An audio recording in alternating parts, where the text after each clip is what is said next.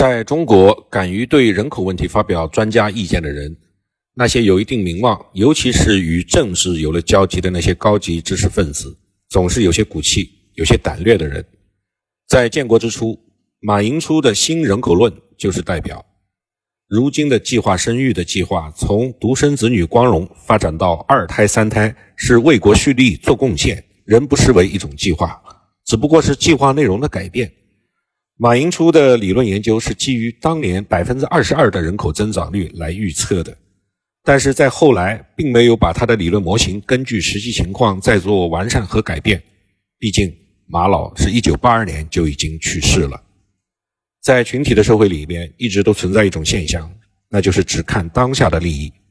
这也就是当年计划生育推行之初遇到困难的主要原因。毕竟农村家庭靠的就是人丁兴旺的壮劳力。国家一调控不让多生了，立马就影响到了人家当下的切身利益。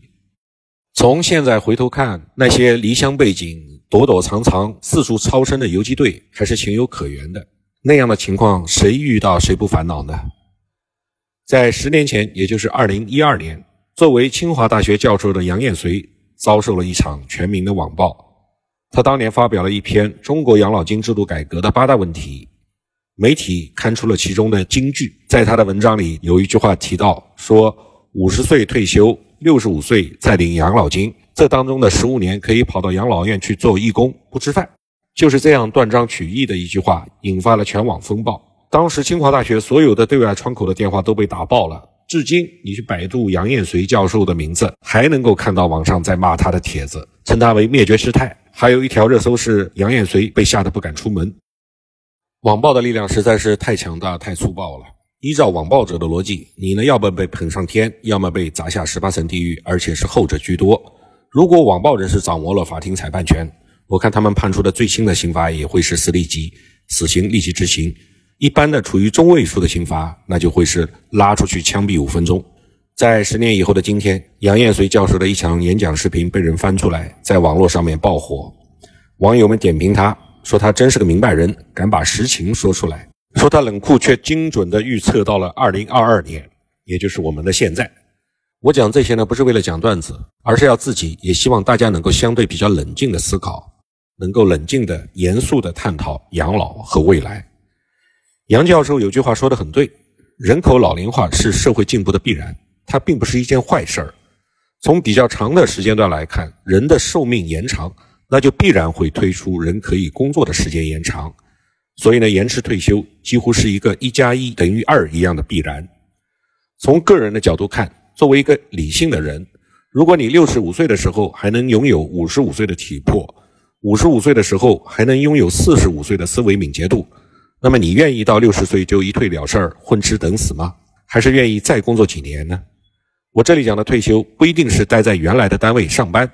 也可以是离开原来工作岗位之后，以任何其他的方式继续为这个社会创造财富。从社会群体的角度看，在人口老龄化的背景之下，处于中间力量的群体的绝对数未必会变小，而是说他们的年龄，假设原来是处于从二十五岁到五十五岁这一个区间的，那么以后可能会处于从二十五岁到六十五岁这样更为宽广的年龄段。只要政策过渡的好。人口老龄化的问题就能够妥善的解决。在延迟退休的这个问题上，杨燕绥说：“他说我的导师曾经跟我说，你在欧洲看到了养老的问题，回到国内肯定要去发言。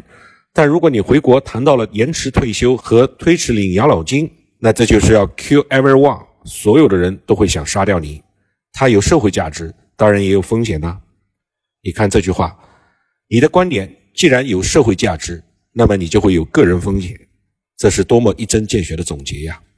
但是我们要看到，七零年代末到八零年代初开始推行的计划生育，当时的背景和现在延迟退休以及推迟领养老金等等一系列改革建议的环境是不一样的。那个时候，中国的多数人还处在比较低的生活水平，很低的生活水平，他们经济上的弹性很差。而现在，我们已经全面步入小康社会，这个社会弹性就大了许多。在这样的社会弹性之下来谈这个问题，是不是我们更应该具有一点远见呢？婴儿潮落，退休潮起。如果每个人都只愿意自己挣钱自己花，那么等自己老的那一天，要指望谁呢？独生子女的家庭最大的痛苦在于失独，也就是孩子成年了，父母已经无法再生育的情况下，失去了这个孩子。老年人面临的更大的痛苦在于失智和失能，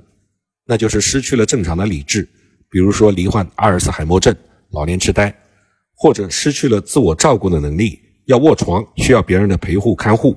中国的古代先贤早就已经概括出了社会养老问题的解决精髓，那就是老吾老以及人之老，就如同幼吾幼以及人之幼一样。养老问题的解决其实难在两个方面，首先它是一个认知的问题。我们前面讲了网暴，讲了当前利益和长远考虑，讲了计划生育的内容要与时俱进的改变，核心其实就是一个认知问题，要从社会多数群体这个层面解决认知问题。养老问题的解决方案才能形成合力，这就跟抗疫一样，在坚持不懈的努力宣传之下，人们才渐渐的明白了为什么隔离这么重要，为什么核酸检测这么重要，为什么大数据和行程卡、健康码这么重要。你看，现在暴力拒绝隔离、拒绝出示健康码和行程码的事件，是不是几乎已经没有了？社区一声令下，大家都能够乖乖的执行，这就是从认知层面解决了障碍。当然，未来。又可能出于经济成本的考虑，逐步的放开，那是另一回事儿，也是与时俱进。其次，它还是一个经济模型的问题，要考虑的变量太多，要在当前不断变化的 GDP 增长曲线之下预判人口的增长，要考虑人们正在缴纳的养老金数量和养老金本金的投资收益，以及未来新增的不缴纳只消耗养老金的人口的数量，还要考虑省份之间的医保政策和养老政策的差异。把这个问题上升到数学层面，至少是一个多元方程。所以，不客气地说，放在全社会讨论这个问题，可能有一大半的人是不太明白这个问题到底是怎么样的一个问题。这就跟立法一样，甚至比立法还要复杂许多。杨艳随提到的泰康养老社区，我也听说过。虽然当时我并没有发表看法，但是心里还是对保险公司的产品有所抵触的。我这种也许是偏见的观点。来源于保险产品本身就是一个薅羊毛的数学模型，但是如果它真的能够解决老人们形成一个群体，互相提供心理慰藉和生病了有医疗、有护理、有康复，那么它的商业逻辑、盈利逻辑就是正当，也是有效率的。总之，老龄化未必有多可怕，只是我们要习惯这样一个过程而已。你想想，再过十年、二十年以后，新出生的婴儿从他们的成长期看到的人口结构就是这样，但是我们现在正在步入这个过程之中。所以必然就会遇到一些磕磕碰碰的曲折，这也是探索最合理解决方案的必由之路。对于个人而言，无非就是要规划好自己的人生，努力的赚钱养老，自律健康，保护好自己的身体，然后还要有同理心，能够保护弱势的群体。因为每个人走到人生的最后一段，无一不是弱势群体，钱再多已然。